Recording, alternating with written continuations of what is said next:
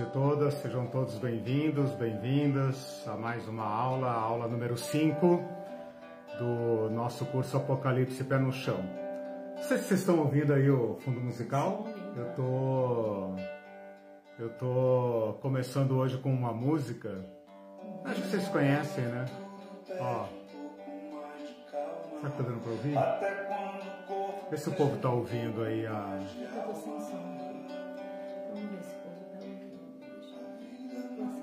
música Paciência do Lenine, falando sobre a correria da vida,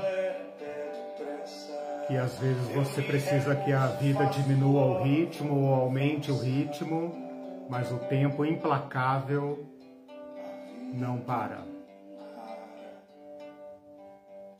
Alguém já colocou o coraçãozinho. É?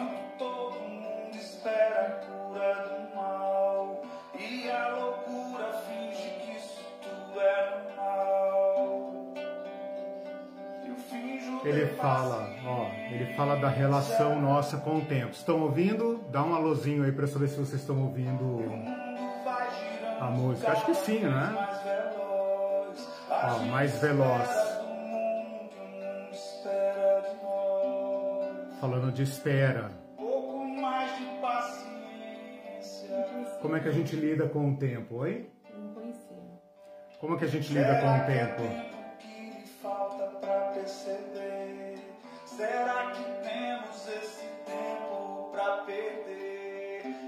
Sensação de perder o tempo, né? de aproveitar o tempo e de perder o tempo. Eu estou colocando essa poesia porque normalmente os poetas é que são mais sinceros em admitir a dor da vida, o sofrimento, os problemas, né? Os cientistas têm uma sensação de tem uma sensação de maior controle da situação, né? Mas os poetas eles não têm esse compromisso, então eles ah, às vezes nos, nos ah, indicam, eles sinalizam, né, com mais eh, propriedade a dor da vida, os problemas da vida. Eu coloquei essa música hoje para a gente tratar sobre um conceito que eu anunciei na aula passada, mas por culpa de vocês, ah, brincadeira, é claro, são, eu estou abrindo eh, pontos muito ricos, né? E complexos também. Ah, eu deixei então para aula para essa aula. Então essa aula é o complemento da aula passada. Então, é claro, eu organizei o material para ficar sendo a aula 5, né? Como eu falo aqui, às vezes brincando, o curso é meu, né? Então, aquela aula 4 agora virou 4 e 5. E na aula passada, nós falamos sobre história. E ao falar sobre história, a gente está levando em consideração dois, duas dimensões, né? Que é o espaço e o tempo, né? Não há história história do ser humano sem a não ser no espaço e no tempo. Me chamou a atenção, ou me pareceu um dever, pensar um pouco sobre o conceito do tempo. Então, sejam todos bem-vindos, que a graça de Deus esteja sobre todos, que tenhamos um tempo proveitoso e que ah, esse nosso tema, essa nossa abordagem, ajude cada um de vocês a enfrentar melhor as circunstâncias com seus pés no chão. Bom, ah, na aula 3, nós tratamos de escatologia. A escatologia aponta para o futuro, não apenas qualquer futuro, mas o futuro fim, o futuro último ou seja, aquele futuro a, aonde, né, a, a, ou onde, né, porque não é lugar, uh, mas a, onde a humanidade chegará na sua completude, na sua, no seu, no seu fim, no, na sua história madura, realizada, se é que isso é possível, né? A escatologia diz que sim, ao falar de fim da história, nós estamos intuindo aqui um conceito de história que é um conceito linear, portanto cronológico. E aí nós já esbarramos na questão do tempo. Eu queria aproveitar essa menção para enriquecer o conceito que eu dei na aula passada, lendo Oscar Kuhlmann, um alemão que tratou da escatologia, que influenciou a escatologia do século XX, Oscar, como, se, como nós falamos, Kuhlmann, é, C-U-L-L-M-A-N-N,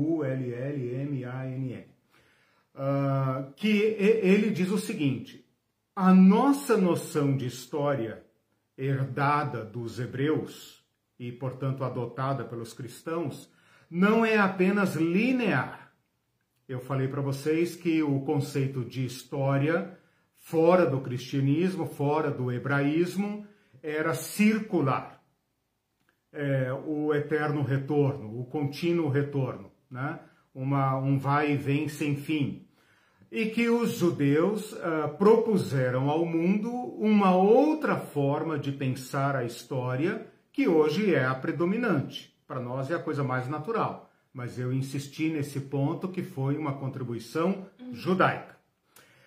Dizendo então que esse conceito de história é linear ao falar linear, esse Oscar Kuhlman, estudando esse, esse tema no livro é, Cristo e el Tiempo, não sei se tem em português, Cristo e el Tiempo, Cristo e o Tempo, ele fala uh, que não é apenas linear, mas linear ascendente, que é muito interessante, porque linear pode ser linear para o buraco, né? Pode ser que a história desça a pirambeira, como dizia meus, meus pais né, mineiros, desça a pirambeira e dê lá embaixo, né, dê num caos total. Né? Então ele chama a atenção para o fato que a noção de história que os judeus tinham, têm, e os cristãos, e, e, e, e a partir uh, desse universo né, judaico-cristão, o mundo ocidental adotou é de um tempo linear e, e além disso, ascendente. Bom, essa, essa questão do, da história, de uma história que caminha para um futuro, e esse futuro é pleno, aliás, ou seja, ele não é caótico, ele é pleno, nos leva então ao problema do tempo problema do tempo. E é isso que eu quero então tratar uh, com vocês nessa, nessa, nessa nossa aula. Bom, antes de entrar no tema, eu preciso fazer aqui algumas delimitações e algumas ressalvas. Olha, o problema do tempo é dificílimo, né? E eu não estaria apto, nem me atreveria a tratar do tempo aqui nas noções filosóficas, é, astronomia, Einstein, eh, Stephen Hawking. Eu não me atreveria a lidar com o, o conceito nesse, nesse nível, mesmo porque é, não nos ajudaria muito aqui, seria ir longe demais, né? A gente precisaria, eu tentei ler alguma coisa nesse sentido. Stephen Hawking tem um, um livro chamado A História do Tempo, mas é coisa para cabeção. Né? Bom, eu tenho cabeção, mas não, não nesse sentido. uh, quer dizer, não, não, não precisamos de fundamentos de física, de astronomia, etc., etc., para meditar sobre o que nós vamos meditar aqui.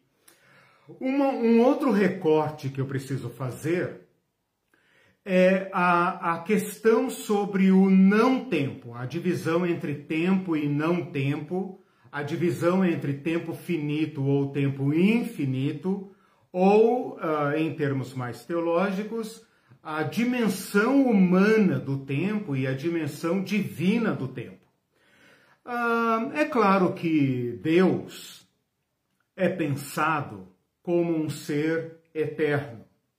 Mas esse eterno que a Bíblia fala, ele é o não tempo, fora do tempo, ou seja, Deus criou o tempo. O tempo também é criatura de Deus. E Deus vive num estado, se é que eu posso dizer assim, numa condição, se é que eu posso dizer assim, uh, fora do tempo, o eterno. Mas nós não conseguimos pensar o eterno. Por mais que a gente cante sobre o eterno e a gente fale que Deus é eterno, uh, nós não conseguimos sequer pensar uh, a, a, noção do eterno. A nossa cabeça uh, simplesmente trava. Nós não conseguimos pensar fora do antes, agora e depois.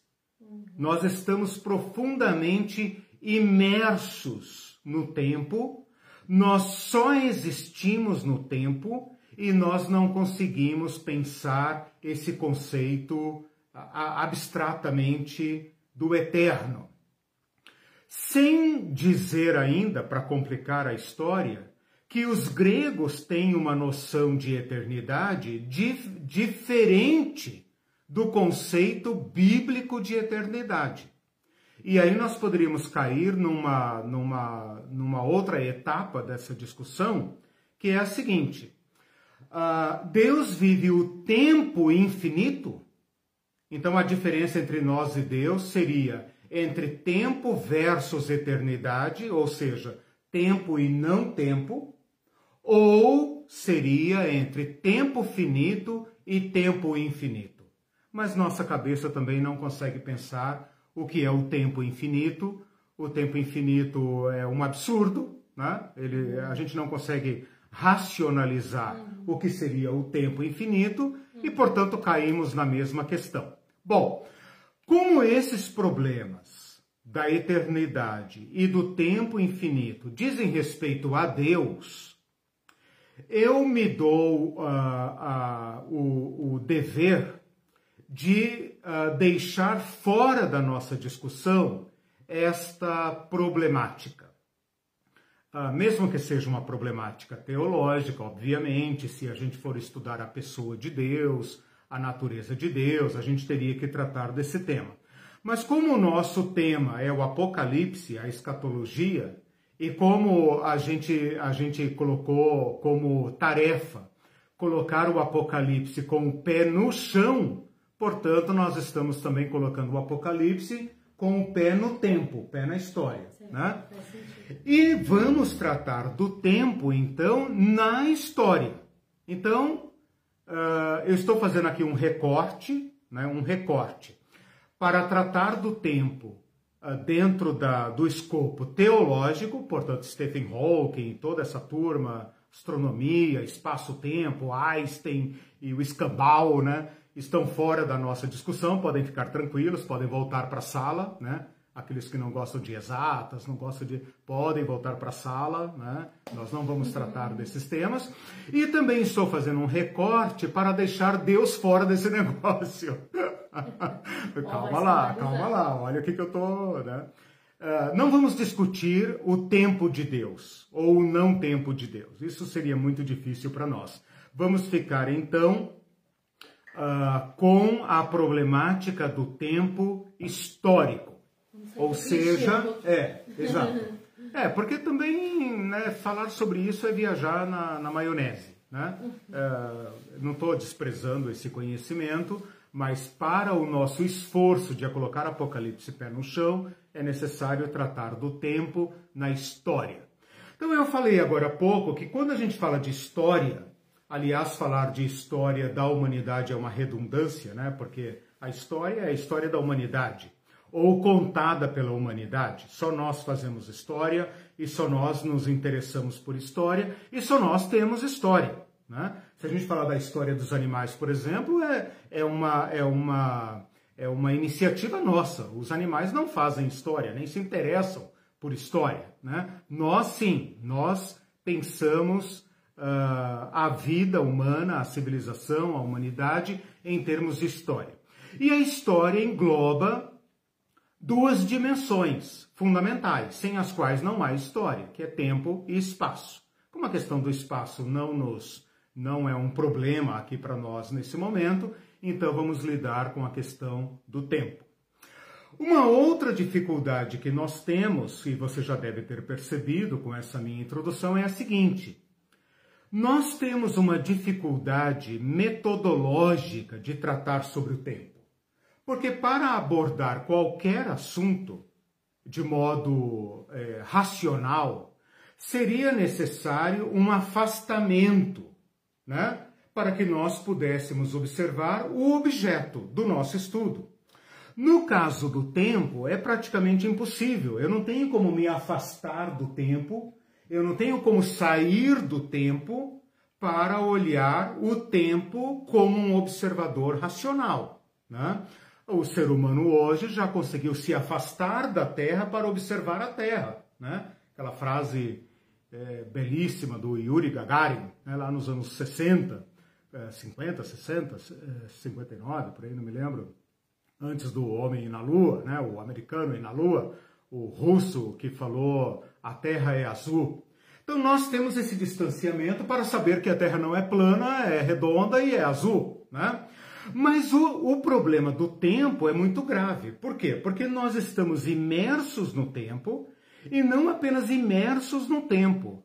Nós só existimos no tempo, nós só pensamos dentro da dimensão tempo. Então, ao tratarmos dessa matéria, nós temos essa dificuldade. Bom, fiz aí então as minhas delimitações e as ressalvas necessárias para então agora uh, tratarmos da questão tempo.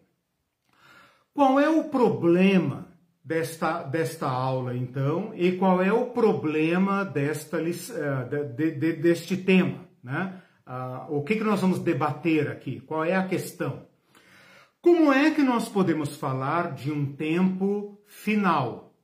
Qual é o sentido de falar de um tempo último, de um tempo climáxico, ou, para usar a linguagem da Bíblia, plenitude do tempo? Nós estamos pensando num tempo que decorre, que corre, mas também que enche, para nós falarmos de um tempo pleno, né? Ah, quando nós falamos em último, nós estamos dizendo último em relação a quê? O que vem depois do último. Né? Se o último não é último extinção, como nós falamos na aula 3, mas é último no sentido de destino, e eu dei o exemplo quando você viaja para algum lugar, viaja para Porto Alegre, viaja para Curitiba, para Brasília, para Paris, não agora, né? Você diz assim, bom, chegada, né? O teu parente lá, o teu amigo está lá no local de desembarque, de chegada. Porém, você chegou em algum lugar para começar algo novo, né? Quando nós dizemos tempo final, nós estamos dizendo o quê? Que acabará o tempo. Se você olhar esses esqueminhas né, dos Tim LaHaye da vida, as cartografias da, da, da, da escatologia, né, que o século XX tem em toneladas, né? Para todos os gostos, você vai ver que depois do milênio, né? De acordo com o esquema é, lafayano, né? É, Tim LaHaye, não, Lahayano, né? Lahayano. Depois do, do milênio, tem ali umas batalhazinhas, cai fogo do céu, etc, etc. Tem, acho que, o juízo final, né? E depois tem, assim, um tipo de chave, assim, de parênteses, né? Não chaves do Bolívar, pelo amor de Deus, né? uma chave, né? Um parênteses, melhor dizendo, né? É, um abre parênteses, e normalmente está escrito assim, eras eternas, ou eternidade. Então nós estamos querendo dizer que depois do tempo vem o quê? Vem outro tempo, outra era, portanto uma nova era, né? Ou vem o nada, ou vem um instante eterno. E aí a nossa mente pira na batatinha, porque, como eu falei, nós não conseguimos pensar fora do tempo. Quando virá o fim? Essa é a pergunta da escatologia, a pergunta dos apóstolos, a pergunta dos primeiros cristãos, é a pergunta hoje da humanidade. Qualquer pessoa que tenha vivido a questão da Guerra Fria uh, se deparou com o fim da história, o fim do tempo, acabou, né? Uh, the day after, né? Ou se é que haverá um, um dia depois. Uh, que impacto tem Jesus? Essa é a pergunta chave aqui para nosso para nosso problema. Que impacto tem Jesus na história da humanidade? Se os judeus concebiam uma, uma escatologia, um escatom. Se os judeus ah, ah, anteviam ou previam um escatom para a história, e esse escatom seria o reino davídico, seria o filho de Davi. Ora, esse filho de Davi, de acordo com muitos judeus, que depois passaram a se chamar cristãos, por causa dos seus inimigos judeus, dos seus polemistas judeus, compatriotas, acreditaram que esse homem Jesus de Nazaré é o filho de Davi e que ele inaugurou o reino davídico. Portanto, para os judeus, o escatom, para os judeus que creram em Cristo, né? portanto, uma grande parcela dos judeus, o escatom já se cumpriu. Porque o escatom dos judeus, quando eu digo escatom, estou falando o momento pleno, o fim da história, o destino do povo judeu, era a inauguração do reino. Lembram que João Batista falou: olha, é você ou é outro? E, e, e Jesus fala claramente: é anunciado o reino de Deus. Ele começa a sua pregação em Marcos 1,15, dizendo assim: cumpriu-se o tempo, arrependam-se é chegar, aliás, acho que é o contrário, é, cumpriu-se o tempo, é chegado o reino. Né? Depois vejam lá a ordem certinha. Mas, mas para ele se cumpriu em Davi? Em Jesus, Jesus. Ah. o filho de Davi, o reino davídico. Né? Não, a partir de Davi é que começa o sonho né, do escatom. Né? Quando eles começam a ver que o reino de Davi está indo de mal a pior, que cada filho de Davi que sobe no trono é pior do que Davi, ninguém é como seu pai Davi, começa a surgir o germen da escatologia. E essa escatologia começa quase que a, a fugir da história, né? o tema que eu dei de apocalíptica. Uhum. Né? Bom, para o, os judeus, então, o escatom chegou em Cristo. E Cristo fala no Apocalipse: Eu sou o fim, eu sou o ômega. Então, creram, né? para os que creram. Para os que creram, claro. Para os que não creram, continuam aguardando o seu próprio escatom, Sim. o seu e próprio é fim. Não sei. Ah? É, é, para eles, né? A vinda do Messias e tal. É, né? é, Messias. Ok, ok, ok. Ah, o problema aqui para nós cristãos é o seguinte: que sentido agora tem o tempo esse tempo e essa história que estão divididos no meio, antes de Cristo e depois de Cristo. Nós estamos hoje no ano 2021. Hoje é o último dia do mês de fevereiro de 2021 do nosso Senhor Jesus Cristo. Que sentido tem esse tempo? Que sentido tem para, para o indivíduo cristão, eu e vocês que estamos aqui com os nossos pezinhos no chão, vivendo esse tempo, presos nesse tempo e nesse chão? Que sentido tem para nós o impacto, ou, ou que impacto tem, que sentido tem para nós a, a, o evento Jesus na história da humanidade? E se ele é o fiador da escatologia, se ele fala eu sou o princípio e o fim, como nós agora nos relacionamos com o tempo? E aqui eu vou botar mais pimenta nessa nessa história, nesse angu, né? Tem pimenta no angu? Se quiser colocar. Ah, então eu botei agora. Botei agora que angu todo mundo conhece, né? Polenta, angu, né? Vamos colocar pimenta nesse negócio. O problema, meus irmãos. né? É. Verdade. Você que eu Ai, meu Deus, isso que dá não saber cozinhar, mas a Irene me ajudou aqui. Ela falou que pode colocar, mas olha, não. É é, ela, é, ela falou, mas ela não está assinando. Isso não é uma receita, tá? É melhor você ficar quando ela dá a receita. Fica só com os caroços. É, fica só com o angu mesmo, sem pimenta, sem caroço. Bom, uh, o problema, então, meus irmãos, colocando agora assim o problema rasgado, é o seguinte. Os cristãos, eu não vou dizer a, a sociedade de um modo geral, nem as religiões também de modo geral, vou dizer logo nós mesmos, eu e você e toda a nossa parentela cristã, né? todos os, os, os, os bichos cristãos, né? o zoológico inteiro, né? desde católico, ortodoxo, etc., até os neopentecostais, etc., etc., todos que foram tocados pelo evento Jesus e que falam propriamente ou não uh, do fim da história, têm a seguinte, o seguinte dilema.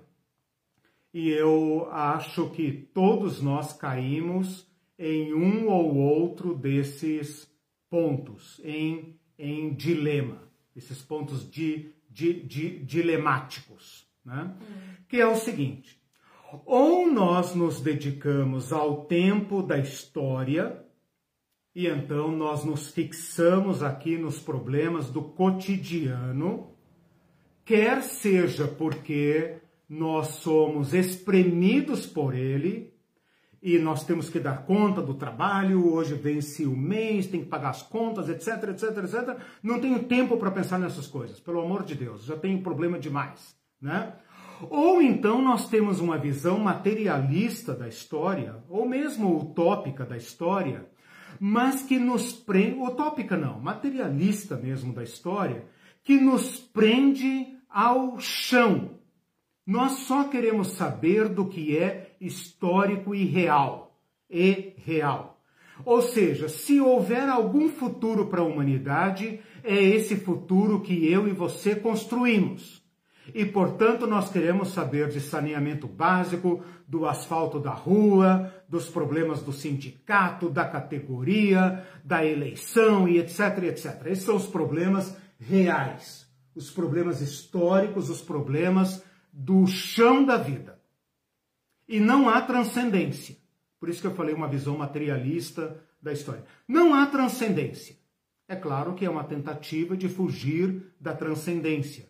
E é por isso que eu falei não exatamente utópica, porque qualquer utopia é uma transcendência, né? E, e, e, de certa forma estabelece uma transcendência que não é esse homem que existe hoje que vai realizar. Bom, esse é um lado do dilema. O outro lado do dilema, que é, digamos, aquele onde a maioria de nós está, é aquela coisa de fugir da história fugir dos problemas reais para o tempo que virá. Né? Eu não sou deste mundo, a minha pátria está no céu, eu sou da eternidade, eu, a vida eterna, né? a vida eterna que o Senhor vai me dar, aquele corpo azul que flutua nas nuvens, é para lá que eu vivo. É para lá que eu vivo. Então eu não tenho problema se aqui está ruim, se minha casa tem goteira, se eu for desempregado, ou no, em termos mais amplos, né, em termos de civilização. Não me importa o governo, não me importam as guerras, não me importa a Amazônia, não me importa a preservação do meio ambiente, a vida das tartarugas marinhas, uh, os, os meninos na rua, problema de prostituição. O que nós temos é o seguinte, bicho, aceita Jesus e espera o céu. É isso. Fora disso, a igreja não tem qualquer interesse no tempo, qualquer interesse na história. Esse é um dilema muito concreto. Muito concreto. E eu quero propor, eu não sei como é que eu vou conseguir realizar esse, essa tarefa, porque eu estou correndo contra o tempo, né? Uh, eu, eu, uh, eu quero propor uma uma relação teológica com o tempo. Eu quero propor uma solução para esse dilema. E aqui eu creio que nós estamos em território exclusivamente jesuânico, para não falar jesuíta, né? Que jesuíta se tornou o nome de uma ordem católica. Uhum. É, jesuânico, jesuânico. Aqui nós estamos em, em, em território sagrado. Aqui nós temos ah, ah, o caminho estreito de Jesus Cristo. Qual é, então, a, a problemática? Como o cristão deve se relacionar com o tempo? E como Cristo impacta essa nossa relação com o tempo. Já adianto de, de antemão, ah, quem, quem sabe faz ao vivo, né? Que, já adianto, de antemão é óbvio, né, redundante, já adianto que ambos os extremos, de, ambos os polos ou os extremos desse dilema são equivocados e nenhum deles faz justiça a Jesus Cristo. Então a minha tarefa agora é ultrapassar esse dilema e apresentar a o caminho de Jesus Cristo para uh, o problema do tempo. Perguntas, comentários? As pessoas estão entendendo? Então, Você está acompanhando, né? Uhum. O pessoal está dando bom dia, está é, a Nívia está dizendo, bom dia, cheguei aqui da Bahia com muita alegria, a CBT é maravilhosa, porque ela, acho que não tinha, ela não tinha como assistir. Ah, legal. E, e o pessoal Sejam gostou, todos bem-vindos. da música também. Tá legal. Legal. Vou tentar colocar mais uma música no final aqui, se a minha internet deixar, que eu acho que é, vai, vai fazer muito sentido. Bom, recapitulando então, eu fiz uma delimitação, vou tratar do problema do tempo, né? Uh, fiz diversas ressalvas para a gente não escapar aqui da, da, da, da, da temática, né? Uh, e vou é, e, e, apresentei então agora os problemas então dentro desta dimensão humana da, da histórica, né? Qual é o problema da nossa relação com o tempo? Então vamos lá. É, de, de, Deixe-me colocar aqui alguns, alguns pingos no, nos is, né?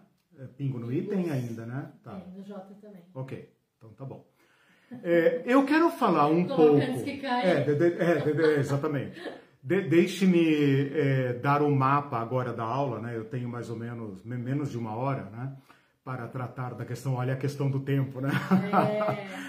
Eu tenho menos de uma hora. Eu quero falar brevemente sobre o conceito hebraico de tempo, depois sobre o conceito grego de tempo e, por fim, o conceito teológico de tempo. Mas eu quero fazer isso aqui, é, deixe-me apresentar uma certa crítica sobre o modo como os pastores, os cristãos, os pregadores, os professores é, lidam com a questão do tempo. Primeiro, nós não temos que nos converter a uma mente hebraica para entendermos o tempo no seu sentido teológico, ok? Uhum. Uh, algumas religiões, como por exemplo o Islã, você tem que praticamente ser um árabe para entender o, o Corão. Não é o caso na Bíblia. Então, quando o pastor, o pregador, o professor vem com essa verborragia, né? De grego e hebraico, cuidado, você tem todo o direito de dizer, bicho. Uhum. Eu não tenho condições de conferir. É, fala o português claro aí, cara, porque eu sou brasileiro uhum. e eu tenho o direito de ouvir o evangelho na minha língua. Uhum. Então não, não vem com enrolation, não. Né? eu dou aula em faculdade e eu vivo dizendo é, para os meus alunos, tipo assim, ó, estudo de grego e hebraico, cara, é oficina. Uhum. oficina. Você tem que entregar para o povo a linguagem clara. Né? Então, quando eu falar aqui do conceito hebraico de tempo, eu estou apenas querendo enriquecer a nossa compreensão do tempo uhum. e não convertê-los a uma mentalidade hebraica. Né? Nós, eh, os, os, os estudiosos, né? Uh, estudamos grego e hebraico para enriquecimento, não para confundir a cabeça de ninguém. Outra coisa, uh, outra crítica e outra, outro cuidado que vocês devem ter é que daqui a pouco eu vou, eu vou mencionar é, o Cronos e o Kairos. E a maioria dos crentes já está familiarizada com esses nomes gregos. Né? É outra baboseira. Aliás, tem que tirar a baboseira disso. Né? Por quê? Primeiro, porque nós não somos gregos. Apesar de que a nossa civilização é grega, nós não somos gregos. Segundo, a, a gente tem as palavras gregas no, no Novo Testamento, porém a mentalidade por trás ainda é hebraica. Certo? Uhum. Então nós temos que fazer a, a seguinte delimitação. Nós vamos lidar com as palavras cronos e kairos, porém sem a carga mitológica que elas trazem para a linguagem do Novo Testamento. Porque a mente por trás é hebraica.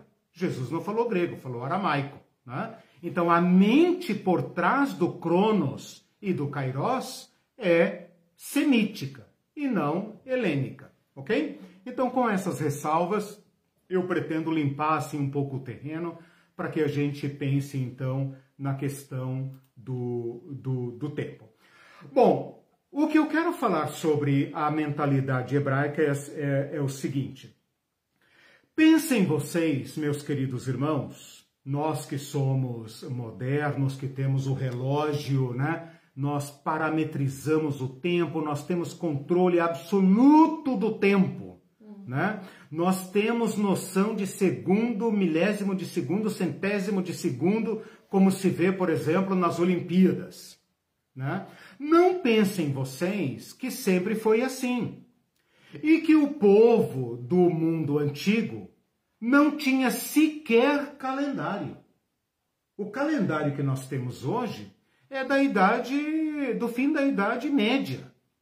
Ou mal é mal da, da época de Jesus Cristo. De Jesus Cristo para trás, você tem uma salada inimaginável, um negócio absurdo. Era o rei que decretava onde começava o ano, quando terminava o ano, tinha anos eh, de 10 meses, ano de 14 meses, etc. Era uma zona total. Né? Se você quiser depois, não agora, depois pesquisar no Wikipedia a palavra calendário, a palavra é, ano, né, coisa assim, você vai ver que é extremamente difícil. Então, se você perguntasse para um judeu em que ano nós estamos, ele não tem calendário, ele não tem relógio. Então, o homem antigo tinha que ter uma certa concepção do tempo, porque ele sabe que tem dia e noite, ele sabe que tem é, chuva e seca, ele sabe que tem frio e calor, né? Os povos antigos, os povos ao redor do povo judeu, tinham uma, uma admiração tão grande pelo tempo, pelo céu, pelos astros, pela lua, pelo sol, que eles não tiveram, uh, uh, eu vou dizer assim, né, para amenizar a crítica contra eles, né, uh, eles não tiveram alternativa a não ser divinizar o tempo. Então, o tempo para eles é divino. O sol é uma divindade, a lua é uma divindade, as estrelas só podem ser divindades, porque é a coisa mais espetacular que se tem, fora a maravilha da, da natureza, dos animais, da vida, da, da, da de, de tudo que se pode ter nesse planeta. Olhar para o céu e ver o domínio do sol a regularidade da lua, em contraste com a imperfeição humana, com a doença, com a precariedade, o ser humano nasce o sol está lá, o ser humano morre e está lá. Nós podemos programar a agricultura, nós podemos plantar e colher, nós podemos caçar, nós podemos é, viajar, voltar, olhando para estes astros. O povo judeu tem um corte. É, é, vocês não podem imaginar. Né? O povo judeu faz um corte é, é, copernicano, vamos dizer assim, para esta mentalidade com Gênesis 1. Seja lá quando for que Gênesis 1 tenha uh, sido escrito, ele fala: no princípio criou Deus os céus e a terra. Então, a criação do espaço. E foi a tarde e amanhã o primeiro dia. E foi a tarde e amanhã o segundo dia. E foi a tarde e amanhã o terceiro dia. E criou Deus os grandes luminares, um para governar o dia, outro para governar a noite. Vocês não têm ideia da revolução que esse texto significou, significa ainda, mas significou para a mentalidade ao redor. É um corte. que nós não nós não conseguimos dimensionar suficientemente. Porque os judeus tiveram a ousadia de desdivinizar, despaganizar, secularizar o tempo. O tempo não é divino. Além do tempo, para lá do tempo, sem discutir a questão da eternidade, para lá do tempo está o Iavé, o eu sou, o sendo, aquele que era desde o princípio, que era o Deus de Abraão, de Isaac, de Jacó, sou o Deus dos teus pais, estarei com vocês, e etc, e etc. Eu sou o princípio e o fim. Antes que tudo viesse a existir, eu sou, e fora de mim não há outro. Então, vocês não têm ideia do impacto que isto causa na noção de tempo para a mentalidade judaica. Os judeus, então, jamais pensam o tempo como nós pensamos, o tempo de forma abstrata. Nós pensamos o tempo de forma abstrata. Se eu falo a palavra tempo para você, para vocês, você não pensa imediatamente no relógio, você não pensa imediatamente no calendário, ou no sol, ou na lua, ou no clima. A gente consegue abstrair o tempo. A gente consegue pensar o tempo de forma abstrato. A gente consegue monetizar o tempo. A gente consegue dispor, dispor do tempo como se fosse uma commodity. Né? a, a mais valiosa delas, inclusive, né? Eu estava lendo aquela frase do Benjamin Franklin, time is money, né? Tempo é dinheiro. E os mais modernos capitalistas dizem, não, tempo não é dinheiro. Uh, o dinheiro não compra o tempo. O teu maior valor é o tempo. Né? Então já ultrapassamos esta a monetização do tempo, né? O tempo devorador de, de vida, de carne, de pessoas, de tudo. O judeu pensa o tempo como uma soberania de Deus. Um Deus que, de fora do tempo, de fora da história, cria o espaço, cria o tempo, governa o tempo de modo parametrizado, de modo que ele, o sol é, nasce e se põe, a lua tem o seu ciclo, tudo era governado, todo o mundo antigo governado pelo Sol, pela Lua, pelo movimento dos astros. Então o tempo é sempre um tempo preenchido. Eu demorei a entender isso, você também vai demorar, mas eh, você vai ter que fazer a tarefinha de casa. A, a, principal noção que eu quero que vocês entendam aqui, que eu preciso que vocês entendam, é a seguinte: o tempo está sob o governo de Deus, o tempo está uh, debaixo da soberania de Deus, é Deus que se manifesta no tempo, é no tempo e na história e no espaço que Deus se revela. Portanto, o tempo é o momento privilegiado da revelação de Deus. Deus pode se manifestar nesse certo tempo, silenciar-se num certo tempo, visitar o povo num certo tempo. Deus que entra no tempo e qualifica, essa é a palavra fundamental. Não quantifica o tempo. Deus qualifica o tempo. E aqui está o ponto central desta aula, que requer uma conversão. Requer uma conversão. Esse é o ponto central desta aula. É a gente pensar no tempo, não no tempo cronológico, o tempo parametrizado. E quando eu digo cronológico, eu não estou falando ainda do grego, estou falando do cronos, da ordem cronológica. Estou falando de nós que corremos contra o tempo, de nós que somos devorados pelo tempo, de nós que não temos tempo para nada. Ai meu Deus, se o dia tivesse 25 horas, não daria para eu fazer tudo que eu preciso fazer e tal. Estou propondo uma conversão da nossa relação com o tempo. O tempo que tem qualidade. Quem é que dá qualidade ao tempo? Qualidade. Qual tempo? Não quão ou quanto tempo. Por isso a pergunta pelo fim, já vou te dar a palavra, eu quero parar aqui. Por isso a pergunta pelo tempo, quando virá o fim? Por isso as palavras está perto, é breve. O tempo está breve. Não é quanto, não é quão, é qual o tempo. E isso tem que mudar a, a nossa relação. A... a... gente lê com a mentalidade do Cronos. Do Cronos. Senhor, será este o tempo? Senhor, quando será? Quando será? E toda a nossa escatologia está debruçada sobre os calendários e os mapas.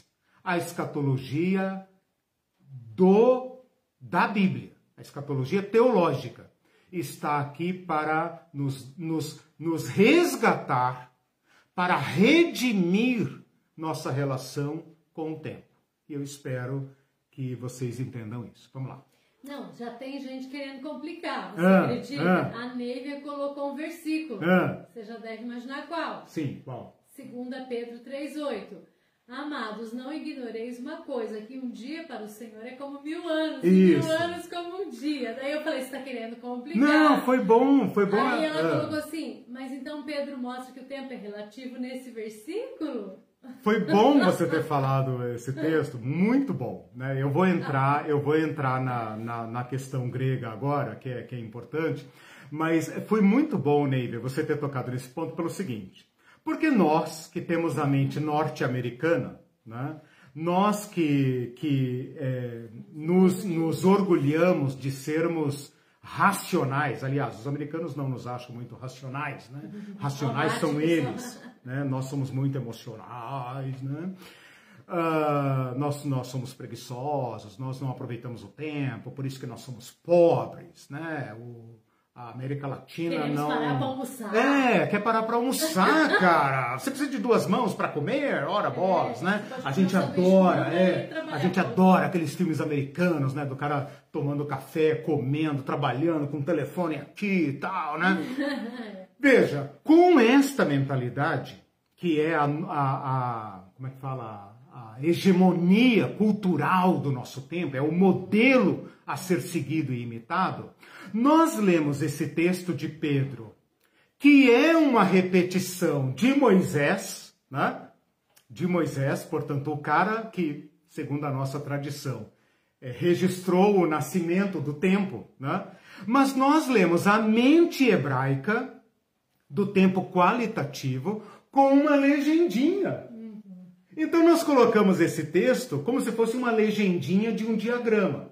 Então seria como você pegar aquele mapa do Tim LaHaye, né? E colocar embaixo assim, um dia igual mil anos. Né? E fazer uma regrinha de três, né? Ora, se um dia igual mil anos, bom, ele falou de uma semana, então não, uma semana, sete dias, sete vezes mil, sete mil anos, né? Veja, aquele, aquele versículo deve ser entendido à luz do que eu estou colocando como tempo cairológico tempo qualitativo, ou seja, é Deus que qualifica o tempo. É Deus que governa o tempo no sentido qualitativo. No sentido cronológico, tá aí o Sol e a Lua, né? Tá aí a rotação, a translação, aquela coisa toda que, que a NASA nos ensinou, né? A gente não, não é é, geocentrista, a gente é heliocentrista, a Terra é redonda, bom, era até o século XX, né? Agora já tem novas, novas, mas ciência é assim mesmo, né, irmão? Ciência é assim mesmo, as teses vão caindo, né? Galileu, Copérnico, Kepler, né, deve estar se revirando no, no túmulo, né? Bom, essas coisas só com ironia, né, irmão? Bom, mas voltando ao ponto. esta noção de tempo ali de Pedro é justamente para criticar, aliás, para contra-criticar os críticos da nossa esperança, que dizem está demorando muito. Está demorando muito. Ora, eles esquecem que para o Senhor mil dias, uh, mil, uh, como é que é? Uh, um dia como, como é que é? Mil dias é como um ano, um ano é como mil dias, etc, etc. É como mil anos, um dia, um dia como mil anos, né? E, e etc. Ele está querendo dizer, gente, vocês estão fazendo a conta errada, né? Bom, esse é o ponto. Eu queria entrar agora, então, rapidamente nas noções gregas de tempo. E aqui você tem que me acompanhar na seguinte, uh, no seguinte raciocínio. Primeiro, quando o material semita foi traduzido para o grego, então as noções semíticas para tempo foram traduzidas para palavras gregas. Quais palavras gregas? Essas que nós conhecemos: Cronos e Kairos. Qual a diferença entre elas? Muito interessante, tá? Só que elas não entram no mundo do Novo Testamento como palavras neutras. Quando a, a, as palavras cronos e kairos foram introduzidas na linguagem do Novo Testamento, elas vieram da Bíblia grega do Antigo Testamento, ou seja, do Antigo Testamento traduzido para o grego. As palavras hebraicas foram traduzidas para Cronos e Kairos porém, elas não são palavras neutras. Elas não são palavras cambiáveis. Elas não são palavras é, que se possa atribuir o sentido que a gente uh, queira. Por quê? Porque elas são palavras da mitologia grega. E a mitologia grega atribuía a esses nomes, Cronos e Kairos, divindades. Então nós voltamos àquelas religiões antigas que circundavam o povo judeu, para quem o tempo era divino. Deu para entender isso? Cronos e Kairos são deuses gregos. Ah, okay. Cronos e Kairos são deuses gregos. Portanto, o Cronos é um deus. O Kairos é um deus. E a partir do Olimpo, a partir da, da mitologia grega, elas entram na linguagem dos gregos. Elas entram na linguagem dos gregos para uh, significar duas noções de tempo. Quais noções? O Cronos é o tempo quantitativo, é o tempo do relógio. O Kairos é o tempo qualitativo, é o tempo da ocasião, da oportunidade.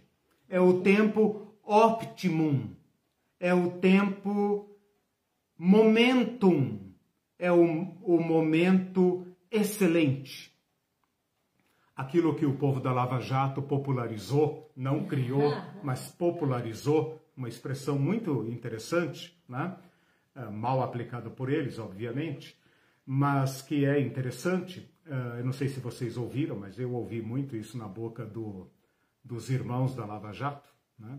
dizendo janela de oportunidade. É aquele tempo ótimo em que, dentro do tempo quantitativo, uma série de variáveis se conjugam para representar o momento oportuno, o momento ideal para. Esse é, essa é a noção de kairos. OK? OK. Então eu falei dos termos gregos, falei que não são termos inocentes, ou seja, eles trazem uma uma forte carga mitológica entram no vocabulário grego com essas duas noções que em português nós temos, porém nós usamos a mesma palavra. Nós usamos tempo. Para nós tudo é tempo, né? O tempo cronos, o clima, a história, é, a oportunidade. Para nós tudo é tempo, né? A nossa língua é latina, tempos, né? Que dá a ideia de tempo cortado, né? A palavra tempos, né? Ah, de, de parametrização do tempo. Mas nós não temos uma palavra em português especificamente para demarcar essa distinção. E os gregos têm, né? Ah, portanto, é, quando essas palavras entram na, na, quando essas palavras entram na, na uh, no Novo Testamento, eles trazem com eles essa carga mitológica. Porém, eles estão, na verdade, traduzindo a, as palavras hebraicas. Hum. Né? Eu, claro, não fui é, estudar isso, mas eu copiei de alguém, né? que o Antigo Testamento, presta atenção, o Antigo Testamento foi escrito em hebraico, obviamente. Né? Lá pelo século 3 a.C. foi traduzido para o grego. Então você poderia pensar, a palavra cronos e kairos aparece no Antigo Testamento grego, deu para entender? Sim. O Antigo Testamento foi traduzido para o Sim. grego. Portanto, as palavras para tempo em hebraico foram traduzidas para o grego. Uhum. Foram traduzidas para Cronos Sim. e Kairos. Então, o Antigo Testamento tem a palavra Cronos e Kairos? Tem. Uhum. Agora que vem a, a, a informação interessante. Qual palavra você acha que aparece mais no Antigo Testamento grego? Cronos ou Kairos? Resposta: Kairos. Portanto, a mentalidade hebraica de tempo é muito mais para o tempo qualitativo do que para o tempo quantitativo. Para o judeu não interessa tanto quantos anos, quanto tempo, etc. Importa que Deus se manifesta na história, Deus se revela na história, Deus dirige a história. E a nossa história, então, é marcada por uh, manifestações de Deus. E se Deus deu o pontapé inicial nessa história, ele garante o fim. Ele garante que esse tempo alcançará qualidade máxima. Então, é um, de certa forma, é uma certa declaração de independência do Cronos para apegar-se ao Kairos. Kairos no sentido de momento da revelação de Deus, ok? Se vocês consultarem lá no Wikipedia, não precisa mais do que isso, lá no Wikipedia, a mitologia do Cronos e do Kairos, vocês vão, vocês vão ver o seguinte: o Cronos era um deus, como é que chama lá? O Titã, Acho que ele é da primeira geração dos deuses, porque parece que a mitologia grega tem três gerações de deuses. O Cronos é da primeira geração dos titãs. E tinha uma profecia que um de seus filhos iria matá-lo, iria derrotá-lo. Então o que, que esse Cronos fazia? Devorava, engolia todos os seus filhos assim que nasciam. Essa é a maneira mitológica dos gregos de mostrar como o tempo Cronos nos devora. É aquilo que eu coloquei na música do, do Lenine, né? O tempo não para. O tempo não para. O tempo não para. Eu quero um pouco mais de calma, vai mais devagar, tempo. O tempo não para. O hum. tempo não para. Há pouco tempo atrás. É, é, o mundo não para. Exatamente. Será que dá para desligar o tempo agora e pular? Não, não dá, não dá. Esse é o tempo Cronos, o tempo que devora, devora. É muito interessante como a mitologia grega uh, representa, simboliza o, o tempo. O filho de Cronos é Zeus. E Zeus foi poupado de Cronos, porque diz que a mãe dele, eu não me lembro o nome dela agora, uh, não anotei aqui, mas a mulher do Cronos, uh, mãe dos Zeus, engana ele, dá uma pedra para o Cronos comer. E o Cronos fica furioso, etc, etc, mas o Zeus escapa.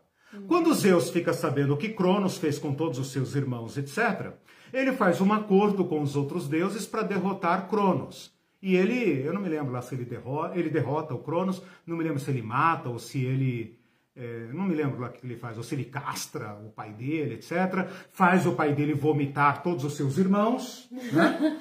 Ah, domina os seus irmãos, esse foi o acordo, né? o acordo de ele ser o maior dos deuses, por isso Zeus é o maior deus do Olimpo, é da segunda geração. E o Kairos, olha que interessante, isso aqui nós vamos matar a charada num, num, num, rapidamente. O Kairos é filho dos Zeus. E se você procurar, portanto, neto do Cronos, então percebam a, a, a ascendência né, entre Cronos e Kairos, ou seja, o Kairos é qualidade. Se você pesquisar lá no Google Imagem ou no, no, no, no Wikipedia, você vai ver que o Kairos é representado como um jovem, às vezes como jovem, às vezes como velho, nu, alado, ele tem asas e asa nos pés, calvo e apenas um tufo de cabelo na testa. O que, que significa isso? Nossos pais, nossos avós já sabiam. A oportunidade é careca, meu filho. Ou tu pega pela frente, ou já era. É aquela história também do, do cavalo selado, né? Cavalo selado passa uma vez só. Então veja como a mitologia grega nos influenciou para olhar o tempo, para olhar a oportunidade, para olhar o momento ótimo para fazer alguma coisa. Tem o tempo de colher, tem o tempo de plantar, tem o tempo de uh, comprar, tem o tempo de vender. Né? Pensa o Kairos na Bolsa de Valores, por exemplo. Né? o tempo de comprar, o tempo de vender. Perdeu, perdeu. Perdeu, perdeu. É. perdeu. Veja a Petrobras né, essa semana, né? Pá, perdeu, perdeu, já foi, já era. Né? Então, nós convivemos com essas noções de Cronos e Kairos. E a mitologia grega é muito interessante, muito interessante. Ela só não serve para fazer teologia. E aqui que está o corte, né? o corte epistemológico, metodológico que a gente precisa fazer, porque a nossa teologia foi revelada em hebraico e depois vertida para o grego. Bom, posso ir em frente? É, deixa eu só ler vou, vou, para o meu último ponto agora, que é a, a questão teológica. Deixa okay. eu só ler rapidinho os comentários. Sim, pois não. É, o Michel Reiner disse muito bom acompanhar aqui. O Jorge Luiz Domingues também está conosco. Obrigado, gente. Disse time is money. Isso. E Kairos qualifica e Cronos quantifica. É isso, isso. ele falou antes de você isso. dizer. Perfeito, okay. perfeito. E Guilherme Falcão. Essa é a forma mais, digamos, sucinta para a gente entender. Uhum. Eu desafio vocês a refletirem melhor sobre isso. Uhum especialmente um teologicamente. Também, né? Porque esse clichê do Kairos, é, tem missão Kairos, tem culto Kairos, igreja Kairos, etc. Todo mundo fala Kairos e ninguém entende o que é. Então eu desafio vocês a entrarem um pouco mais fundo nisso, não para curiosidade mitológica, embora uhum. nós devamos conhecer bem isso também. Interessante. Eu não tenho nada contra a mitologia, né? Mas especialmente no ponto que eu vou entrar agora, que é o ponto teológico que é, digamos, o, o, o fim dessa história. Então eu não estou uh, convidando vocês para uma conversão ao hebraísmo, nem uma conversão à mitologia, nem uma conversão aos tempos modernos né, uhum. do Times Money. Uhum. O ponto que eu quero passar agora é o ponto alto dessa aula, que é a noção teológica do tempo. Do tempo. E isso vai mudar uhum. tudo. Só uma pequena okay. observação. Você ia é... falar do, do Falcão. Né? É, tá. mas antes disso, okay. só uma pequena hum. observação. É... Eu não pude deixar de ver a é. aceitação que a gente tem pela mitologia grega. Se você estivesse se referindo à mitologia, a uma, alguma mitologia afro, né? Ah, sim. Seria bem interessante, Opa, né? Com certeza, com certeza. Olha o desafio aí, desafio pro, é, pro Silvio. Só, né? só o Silvio que estuda. de Legal, né? claro. É que o nosso mundo é ocidentalizado no sentido do hemisfério norte. Todos nós fomos é, é, convertidos em europeus. Né? Então, é, esse é, uma um ponto. Legal, que a gente acha legal. graça. Sim, né? sim, sim, sim, legal. Ah, deu uma pedra, Sim, sim. aí vomitou os filhos, É, é, engraçado. uma baboseira, É uma mas- baboseira, mas se fosse É, outra, ai que horror, que É, demonismo. exatamente. O Guilherme Falcão disse: Hum. se você vê o tempo como uma espiral, os anos vão se Hum. passando como círculos, mas há uma progressão, não só um acúmulo de tempo. Uma curva contínua liga um ano ao outro, o Sim. objetivo, a conquista Hum. se expande com o passar do tempo. Uhum. E depois ele conclui Kairos, tempo de Deus, da oportunidade. Isso. E o, o Celso. Ai, sumiu. Interessante, o Falcão menciona ali uma questão interessante, que ele falou de uma, como é que é, uma espiral. Espiral. Olha que interessante, eu contestei a, a definição de história cíclica, né? E falei linear, mas linear não significa linha reta, né? Então é interessante pensar nessa questão espiral, né? Porque ainda é uma, é- é- ainda não está ligando princípio e fim no sentido cíclico, né? Mas é uma ascendência. Então, claro, a história vai e volta, etc, etc. Ah, apenas ah, o que a gente combate é a questão cíclica, né? Então a gente não precisa pensar numa linha reta como se fosse geométrica, né? Mas sim, ela tem essas, né? Ela pode voltar, ela pode voltar não no mesmo ponto, mas voltar subindo, né? Sim, então essa exato, ideia é, exato. é, é bem, mola, né? bem interessante isso. É, é, Idenilton Barbosa, bem-vindo. Acho que é a Ah, Legal. primeira vez que ele assiste. Muito boa reflexão, pastor Escola Bíblica Digital. Ah, legal. É, a- o Celso não perde tempo, ah. né? Claro. O, o Kairos. Não perde tempo Kairos ou Cronos? Acho que eu. É, não perde oportunidade, Sim. será Kairos? Kairos, tempo do momento, excelente da oportunidade. Isso. O Queiroz não perdeu o Kairos. é tentado mesmo, né? O que, que eu- que que eu faria sem o Mindu e o. E o É, o Mindu não tá hoje, né? Não, acho que tá sim, não, tá sim, tô vendo Ah, então, de- então daqui a pouco Oi, sai. Mindu. Daqui a pouco É, sai. ele tá- ele tá a- gestando ele alguma tá gestando coisa, alguma ele coisa. tá- A Neívia disse interessante porque vivemos num tempo imediatista. Inclusive, Isso. muitos utilizam as promessas e questionam quando serão cumpridas e ficam que nem criança birrenda querendo agora. Nosso evangelho é ideológico. E a ideologia é essa do Benjamin Franklin. Essa noção toda de produzir mais, produzir mais, como eu posso produzir mais em menos tempo, isso é ideológico. Isso não é teológico. Né? Ah, se você pegar os teólogos e filósofos do século XX, eles criticavam essa nossa ah, servidão ao Cronos. Nós temos que pensar isso. Nosso evangelho é norte-americano. Os norte-americanos representam a, a eles e os chineses, os chineses, é, a China também, os orientais lá, os japoneses, a racionalização do tempo no seu estágio último. Veja aquele documentário que ganhou o Oscar o ano passado lá, como é que é, da, do mercado chinês tomando o mercado americano e etc, etc, por causa do uso do tempo máximo. Isso é ideológico, não é teológico. A Neívia diz também: já vemos as promessas de Deus para José, para Davi demorar um tempo cronológico que muitos hoje não admitem esperar. Porque é essa confusão de Com tempo. certeza, Né? com certeza. E Por isso que requer uma conversão. Nós temos que aderir, compreender essa noção de tempo, porque é o tempo da escatologia.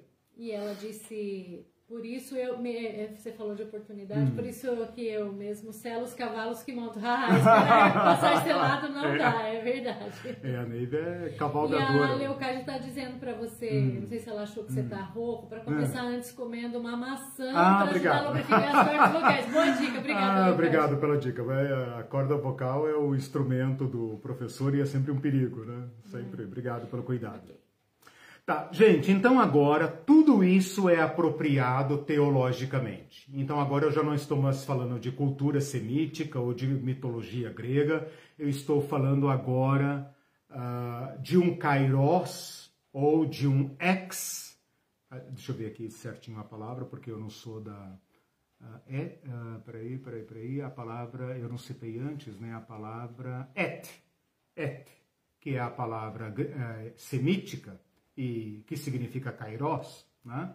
Mas sem resvalar agora nem para a mentalidade hebraica, nem para a mitologia grega, como que a revelação de Deus se apropria deste conceito. Então eu vou mostrar aqui para vocês, por exemplo, o apóstolo Paulo, quando está tratando da escatologia em Tessalonicenses, 1 Tessalonicenses capítulo 5, versículo 1, ele fala assim: "Meus irmãos, com respeito aos tempos ou épocas, eu nem preciso tratar com vocês. Veja que nós precisamos tratar. Uhum. Nós precisamos tratar essa questão.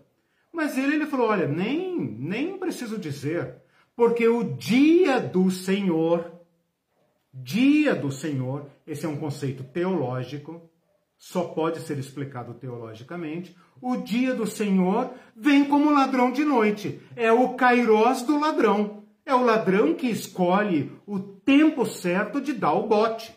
Hum. Né? Então, Jesus Cristo aqui é comparado com um fator surpresa dentro do Cronos, né? um Kairos que se manifesta dentro do Cronos inesperadamente. Quem é que define agora o Kairos? Uh, Jesus em Marcos 1,15. O Kairos está cheio. O, Marcos 1,15. O Kairos está pleno. O reino de Deus está perto. O Kairos se cumpriu. Então, quando Jesus, aquele hominho comum, cara de judeu, corpo de judeu, cor de judeu, cabelo de judeu, nariz de judeu, e judeu mestiço ainda, né? Porque era galileu, era do judeu ralé, né? Quando esse judeu rompe o silêncio profético pregando, depois de João Batista, ele fala: o Kairos está plero. E o reino de Deus se apertou. O breve aqui, o perto, não é perto no sentido geográfico, mas no sentido ah, apertou. A palavra perto significa caminhar para cá, caminhar para o peito. Isso é apertar. Apertar. O que, que é apertar alguma coisa? Não tenho nada para apertar aqui. Quando você aperta alguma coisa, você traz ela para perto. Aperta, né? E a palavra etimologicamente, pelo menos em, em latim, é, é, trazer para cá. Isso é apertar. Um abraço apertado, né? Trazer ao peito, apertar. Essa noção de algo que se desloca no tempo, e ao se deslocar no tempo, o enche, o cumpre, é a noção teológica do Kairos. Porque o Kairos do hebreu e o Kairos do, do grego é um Kairos que eu decido. Eu faço o tempo.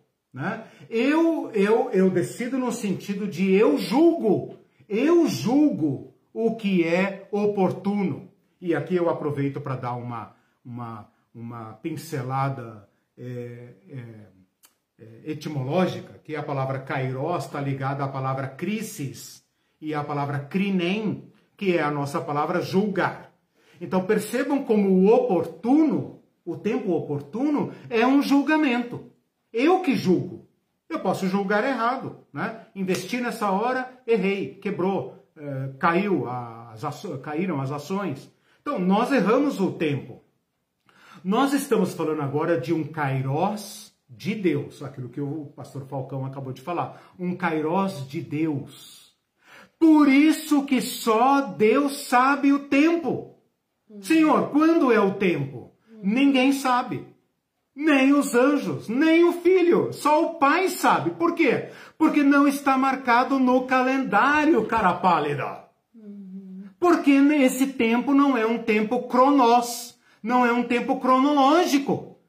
Quando a gente pensa que só Deus sabe, dá a impressão que Deus tem um cofre no céu e que Jesus não tem a senha do Wi-Fi, né? Uhum. E que só Deus sabe lá, e lá dentro desse cofre tem um calendário, né? Com uma, uma, uma coisinha marcada assim, né? Como a gente faz nos nossos calendários, né? Aquele é, tique ou aquela roda assim em volta do número. É o uhum. dia X do mês X do ano X. Não!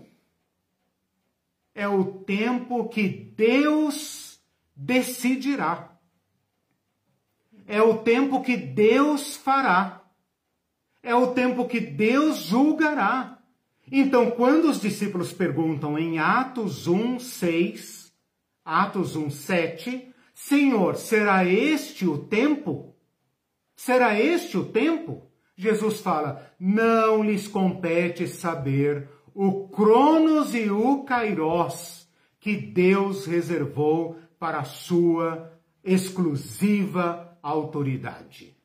Ali ocorrem as duas palavras para a par. Atos 1:7. Não lhes compete saber, não lhes compete saber o Cronos e o Kairos que Deus calma, que Deus reservou para a sua exclusiva autoridade, ou seja, só Deus pode julgar o tempo oportuno. Só Deus é do ponto de vista dele, do crinem, do juízo, do discernimento dele. O tempo oportuno, o tempo que ele dirá está cheio, está pleno, cumpriu-se o tempo. E vai se revelar, vai qualificar o nosso Cronos. Por isso Jesus fala: não lhes compete saber o Cronos e o Kairos que Deus reservou para a sua exclusiva autoridade. Mas vocês receberão poder para viver agora dentro do Kairos de Deus, nesse Cronos da história. E aqui, meus irmãos, eu quero então fazer um primeiro arremate, e o tempo está correndo. Um primeiro arremate. Jesus é o Kairos de Deus.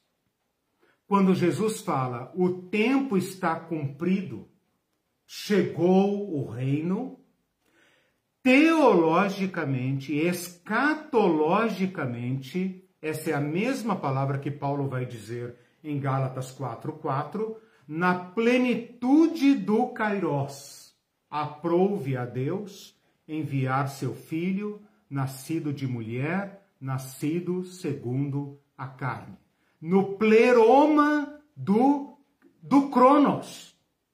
Aqui não é Kairos, desculpe uh, no pleroma do, do Cronos, ou seja, Deus invade, já vou dizer, a, a plenitude, a plenitude do tempo, né? Deus invade o Cronos qualificando-o, qualificando-o. E, portanto, o nascimento de Jesus e o ministério de Jesus abre, inaugura e garante o Kairos de Deus na história. Então a primeira pergunta está respondida. Qual é o impacto de Jesus Cristo no Cronos? É que Jesus Cristo inaugura o tempo de Deus. E a partir de agora, eu e você somos chamados a viver essa angústia do Kairos de Deus somos uh, chamados a viver dentro do Cronos, um Cronos qualificado por Jesus. Porque Jesus pisou este esta história, este tempo, este momento, nós somos chamados a também pisar o Cronos da história de modo qualitativo, porque o reino de Deus já se apertou, já se aproximou, já qualificou a história humana. A Irene me pediu para explicar a palavra pleroma. A palavra pleroma significa plenitude e é a mesma palavra que Jesus usa quando ele fala o tempo está cumprido. O tempo está plero. Verbo, pleroma, substantivo. Vocês conhecem a expressão plenitude do tempo. Ok? Então, só, só para fazer uma, uma pequena amarração aqui, em Jesus Cristo, Cronos e Kairos uh, são colocados agora sob o impacto da manifestação de Deus, da soberania de Deus. Quando Paulo fala relativamente aos tempos ou épocas, não preciso dizer, ele também usou a palavra cronos e kairos. Ok? Então, o ponto principal, para vocês entenderem aqui teologicamente, é o seguinte: o kairos agora é de Deus, use a palavra que quiser, mas a oportunidade, o tempo oportuno, a ocasião é de Deus, é Deus que decide então ele reservou isso para sua absoluta autoridade. Não é problema nosso, ok? E segundo ponto, Jesus Cristo garante e inaugura o Kairos de Deus. Porque Jesus Cristo manifestou-se na história, a história agora está sob domínio de Deus. Sempre esteve, mas era um esperar era o escatom dos judeus. Uhum. Mas desde que Cristo veio, Cristo abriu o escatom da história humana. Ou seja, ele deu uma guinada na história humana e agora ele garante o pleroma, a plenitude da história humana. Ele garante que essa espiral que o Falcão falou é ascendente e não caótica. Para o reino de Deus. No final da história estará o reinar de Deus. O reinar de Deus. Tudo que não é o reino de Deus não terá lugar na história humana. Porque Deus é bom e o bom está aprovado em Jesus Cristo. O bom, o certo, a justiça, o crinem de Deus está realizado em Jesus Cristo. É, uns comentários. O Irenilton disse, sem querer polemizar hum. ou adiantar outra hum. discussão, hum. o comportamento imediatista gerado pela má compreensão ou não aceitação do sentido kairos de tempo, guardadas as devidas uhum. proporções, assemelha-se à limitação espacial uhum. que muitos querem impor para Deus e para o hum. exercício da Isso. espiritualidade, ignorando que não Isso. é aqui nem Jerusalém, o tabernáculo de Deus está Perfeito. com os homens, humanidade. Perfeito. Bem lembrado. Bem lembrado. Isso mostra como Jesus qualifica, essa é a palavra do Kairos, né? Kairológico. Como Jesus qualifica agora o nosso ser no mundo. Perfeito, muito bem lembrado. Eu estou enfocando a questão temporal, né? Você chamou a atenção para outra dimensão espacial. Perfeito. Dessa mesma forma, ele qualificou o nosso estar no mundo. Lembra que ele fala para os discípulos: Isso não compete a vocês. Uhum. Mas uma coisa compete a vocês: anunciar o reino, ser minhas testemunhas, uhum. uh, dar testemunho do reino. E o melhor lugar para fazer isso é fora das igrejas. Né? Você tem toda a razão. É. O, ah, como você disse que tempo oportuno depende do nosso próprio julgamento, uhum. aí a Nívia disse, o tempo de Deus na minha vida, uhum. eu é que trago para perto de mim, é isso? Aí eu disse a ela que eu acho que a, uhum. a nossa parte é mais é, identificar esse tempo. Então, Fala um pouco sobre a, isso. A Neívia, a nos leva de volta, obrigado Neívia mais uma vez, nos leva de volta àquele dilema que eu coloquei. Uhum. O dilema, né? Lembra que eu falei que nós ou nos aferramos aos problemas cotidianos, materiais do, do da vida uhum. e esquecemos a transcendência, ou nós nos apegamos ao tempo eterno, minha vida é o céu, minha pátria é o céu, não sou desse mundo, e etc, etc, e o mundo não me importa. Uhum. Não me importa. Podem fazer o que quiser comigo, podem me matar, podem fazer o que quiser. Eu não estou aqui mesmo, né? Eu sou do, do além.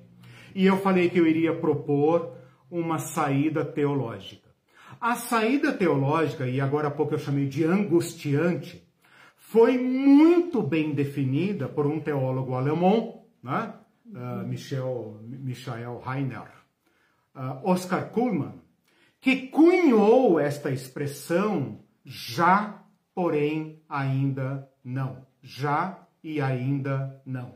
Nós vivemos, Neivia e demais irmãos e irmãs, nessa tensão cairológica. Porque nós, uh, nós, é... peraí, eu tenho, será que minha bateria está acabando? Se você acabar, acabou a aula. Tudo bem. tá terminando. Incrível. Acho que eu gastei demais aqui, não sei. Bom, uh, nós vivemos o Kairós de Deus e esse Kairós é revelado a nós. Então, uh, é uma interação entre nós e o Espírito de Cristo. É o Espírito de Cristo que nos introduz no Kairós de Deus. Então, esse Kairós de Deus está sob absoluta e exclusiva autoridade dele no que tange ao escatom. Mas no que tange ao pé no chão, que é onde nós estamos, ao presente, é nossa relação com Cristo. Então essa é a pergunta. Como que esta revelação de Cristo impacta minha relação com o tempo? Então aqui está a solução do dilema. Não é nem um aferramento, uma, uma, uma é, um, um aprisionamento aos problemas da militância política. Por exemplo, nós cristãos é, da militância política da esquerda, né? que às vezes é, perdemos a transcendência, perdemos o escatom e dizemos: nós vamos realizar o reino de Deus com as nossas próprias mãos. Quando todo mundo tiver saúde, escola, saneamento básico, etc, etc, etc, nós teremos realizado o reino de Deus. Vamos só dar a chavinha para o Cristo sentar na cadeira que nós fizemos para ele. Não. Isso é, isso é falso. Mas é falso também, é falsa também, essa posição dos crentes fundamentalistas, que estão aqui apenas aguardando o céu. E fazer missões para eles é levar pessoas para dentro do aquário enquanto esperam o céu e que se dane o mundo.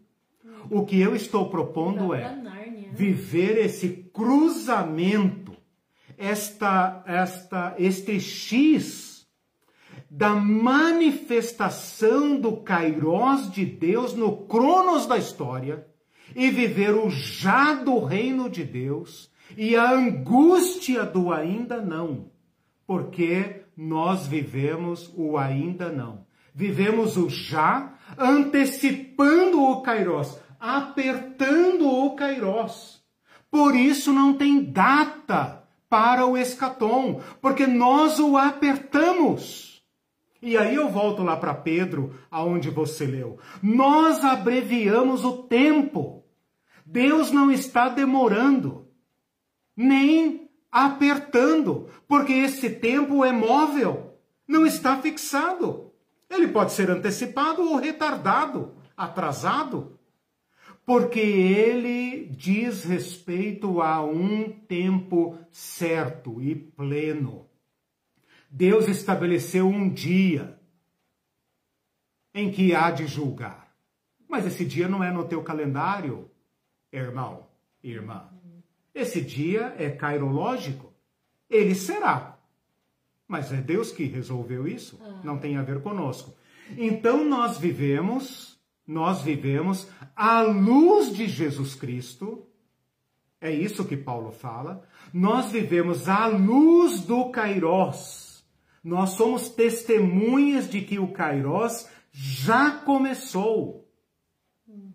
Embora com o pé no chão porque é Deus que virá. É o Kairós que qualificará, como o irmão falou, o nosso espaço e o nosso tempo e a nossa história. E não nós que seremos levados para fora do espaço e para fora do tempo. Nós sempre viveremos no tempo. Eu não vou discutir a questão de Deus aqui. Esse é o problema para Deus, né? não é problema nosso. Mas nós sempre viveremos no tempo.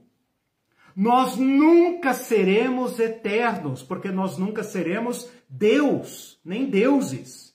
Nós estamos sendo chamados a antecipar, a apertar, a abreviar o tempo, dando as condições oportunas para que o reino de Deus se manifeste. Então, eu vou pedir agora, está no final da aula, vou pedir para ninguém falar sobre eternidade agora. É, conceito, por favor. Por favor. Assunto novo. É, okay. A Claudete disse, uai, então faz sentido o dia D e a hora H do Senhor, Pai Eterno. Isso. É, a, ela falou do, do dia D. O dia D é a perfeita definição do Kairos. Exatamente. Para ele, sim. Vai se manifestar na nossa história, no nosso Cronos mas é Ele que fará. E em Cristo já fez, já fez, já garantiu. Né? A promessa do Pai, que era prometida para os últimos dias, já veio. Já veio no Espírito Santo. É isso que Paulo, Pedro fala no sermão do Pentecostes. E isso é o que disse o profeta Joel, dizendo: Nos últimos dias derramarei do meu espírito sobre toda a carne. Então nós já vivemos o escatom. Nós já vivemos os últimos dias. E uh, os crentes fundamentalistas acham que isso se refere ao grande avivamento. Eu, eu, eu até queria que eles estivessem certos, mas eu acho que o grande avivamento já veio, irmãos. Eu desculpa, mas eu acho que já veio. Não arranca o teto nessa hora, no final. É. É, um último comentário, hum. porque nosso horário já foi, seu Eliseu. Sim. É, o Mindu acordou ah. aqui, ressuscitou. É. Quando Jesus ressuscita Lázaro, após quatro hum. dias de decomposição, ele revoga Cronos e revela, isso, para revelar o Isso, Kairos. isso. Esta é, é, é, O que nós estamos tratando aqui é o seguinte: é a revelação de Cristo uh, pela ótica do tempo. Pela ótica do tempo. Eu queria propor, eu não vou me estender, nem vou voltar em outra aula sobre isso, mas eu queria propor uma chave que resume essa minha posição. Eu sei que ela não é fácil, eu sei que essa aula demandaria muito tempo, mas nós vamos trabalhar esses conceitos ao longo do curso, eu estou apenas propondo um conceito. Uh, eu queria propor a chave de leitura que está em 1 Coríntios, primeira Epístola aos Coríntios, capítulo 7, versículo 29, quando ele fala assim: olha só, meus irmãos, ali ele está falando do casamento e tal, mas ele amplia aqui o assunto para a vida cotidiana. Ele fala assim: meus irmãos, o tempo se abrevia. A leitura em grego seria kairos sustelo. Kairos sustelo. Kairos, ele está falando desse tempo esse tempo de Deus, esse tempo da salvação, o tempo do escatom. E quando ele fala se abrevia, eu poderia chamar a atenção agora para essa noção do o tempo que vem. O tempo Cronos é implacável, ele vai. Ele vai, o dia tem 24 horas, o mês tem 30 dias, 31 dias, o ano, blá, blá, blá, blá, blá, o século tem 100 anos e tal. Esse é implacável. Mas o tempo de Deus se aproxima. O tempo se contrai. Certo? Então, esse tempo de Deus pode afastar-se de nós e parecer demorado, e pode também se contrair. Esse tempo não segue o sol e a lua. Esse tempo pode se contrair. Então, Paulo está dizendo o seguinte, meus irmãos, a plenitude do tempo se contrai. E agora, como é que devemos viver nesse tempo que resta? Essa é exatamente a palavra de Paulo em 1 Coríntios capítulo 7, versículo 29. Importa que nesse tempo que resta, o tempo da história, vivamos como se, como se. Quem é casado, viva como se não fosse. Quem tem dinheiro, viva como se não tivesse. Quem vende, viva como se não vendesse. Quem compra, viva como se não comprasse. É uma relação com o tempo qualificada pelo Kairos. Seu tempo cronos Eu acabou. sei, eu sei que é difícil, não, eu fechei agora. Eu sei que é muito difícil, esse é um dos conceitos mais difíceis que eu coloquei até agora. É difícil para você, é difícil para mim também. Mas medite sobre 1 Coríntios capítulo 7, versículo 29. O tempo se contrai. O tempo está vindo. Aquele que vem virá. Ele virá. O tempo está vindo para nós. Ele não obedece o Cronos. Ele obedece outra outra conjunção de fatores que não nos compete. Como nós devemos viver então? O que nos compete? Viver como se. Com isso nós estamos antecipando o reino de Deus. Nós estamos anunciando, dando testemunho do reino de Deus. Isso é Apocalipse pé no chão. É isso que nós fomos chamados a fazer. Uh, isso se chama, na filosofia, gesto messiânico, e eu queria terminar com uma, com uma canção. Deixa eu ver se dá aqui. Tem tempo para isso? Deixa eu ver, vou colocar um pouquinho mais pra frente, que vocês conhecem, né? Essa música que fala, quem sabe faz a hora. Nós cristãos somos chamados para fazer a hora. Quem sabe faz a hora. Então, o cristão faz o tempo kairos. O cristão agora realiza o tempo kairos. As pessoas dizem que não é hora. Não é hora. Não é hora de fazer. Não é hora. Aguarde o tempo. Essa música fala quem sabe faz a hora. E eu achei que essa frase define o kairos. Quem espera, ah, ah, esperar não é saber. Esperar não é passivo. Esperar é fazer a hora. Gestos messiânicos, gestos oportunos, gestos que rompem o Cronos, fazem o reino de Deus. Aquela Rosa Parks, quando sentou naquele banco de ônibus lá em Atlanta e falou: Não levanto, fez a hora. Abreviou o tempo. Não é hora dos negros, não é hora dos negros usufruírem seus direitos, não é hora dos negros se sentarem. Rosa Parks falou: É sim, já passou da hora. E sentou. E aquele sentar-se dela fez a hora. Fez a hora. Abreviou os direitos civis dos negros. Quem sabe faz a hora. É isso que a igreja tem que fazer. Não compete a vocês definir o escatom, mas compete a vocês anunciar o reino de Deus. E o reino de Deus rompe o Cronos. O, o reino de Deus não é, ah, é devorado pelo Cronos. O reino de Deus subverte o Cronos e faz a hora, faz acontecer. Meus irmãos, um bom, uma boa semana para todos vocês. Transformem essa semana no Kairos. Saiam do Cronos. Subvertam o Cronos e vivam o Kairos de Deus. Tchau para vocês. Pun.